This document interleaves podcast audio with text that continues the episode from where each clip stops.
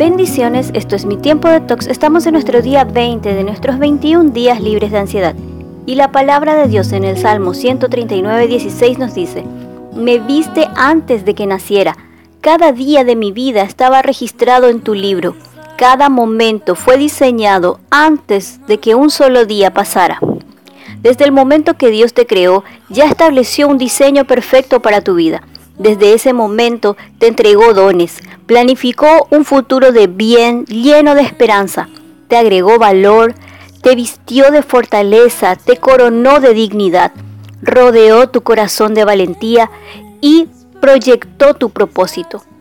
Pero desde el momento en que nacemos también existe una lucha invisible en, el mundo espiritual y en nuestro interior por acercarnos a nuestro Creador y por alejarnos de Él.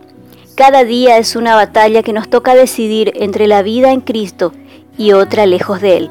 Deuteronomios 30:19 nos dice, El cielo y la tierra son testigos de que hoy les he dado a elegir entre la vida y la muerte, entre la bendición y la maldición. Así que elige la vida para que tú y tus descendientes puedan vivir, amando al Señor tu Dios, obedeciéndolo y estando cerca de Él. Cuenta una historia que un pequeño se veía azorado. La abuela le preguntó dulcemente, ¿qué te pasa, nube? Te veo mal. Otra vez mi hermano se ha ido a pescar y me ha dejado solo. ¡Qué rabia me da! ¿Por qué la gente actúa tan mal, abuela? Muy fácil, hijo mío. Dentro de nosotros habitan dos lobos. Uno de ellos es cariñoso y feliz y el otro es envidioso y ruin. Los dos luchan en nuestro interior. ¿Y cuál acabará ganando? preguntó el niño con los ojos bien abiertos. No hay duda, el que alimentemos mejor, concluyó la mujer. Estoy convencida de que en el libro de tu historia Dios registró amor, registró gozo, registró esos tesoros que tiene prometido para ti, que solo pueden ser descubiertos en el momento de intimidad con Él.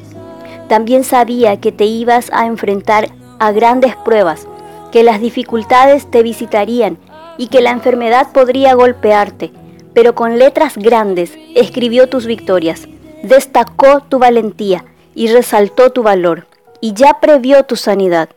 No descartó los momentos de oscuridad, de adversidad o esos días tristes, pero marcó en fosforescente que Él estará a tu lado y guardó cada lágrima tuya en un frasco.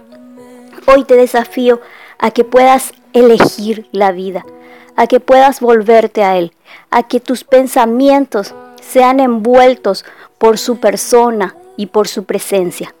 Analiza y responde, ¿cuáles son las voces que escucho en mi interior? ¿Crees que tu, que tu situación puede ser más grande que Dios? Confronta esas voces con la palabra de Dios. ¿Se alinean a la escritura? No estás aquí por casualidad, por suerte y mucho menos por accidente. Estás aquí con un propósito que solo podrás descubrir en la fuente de vida que es la oración íntima con Papá Dios. Y recuerda la palabra de Dios en Nahum 1.7 que dice, el Señor es bueno, fortaleza en el día de angustia y conoce a los que en Él confían.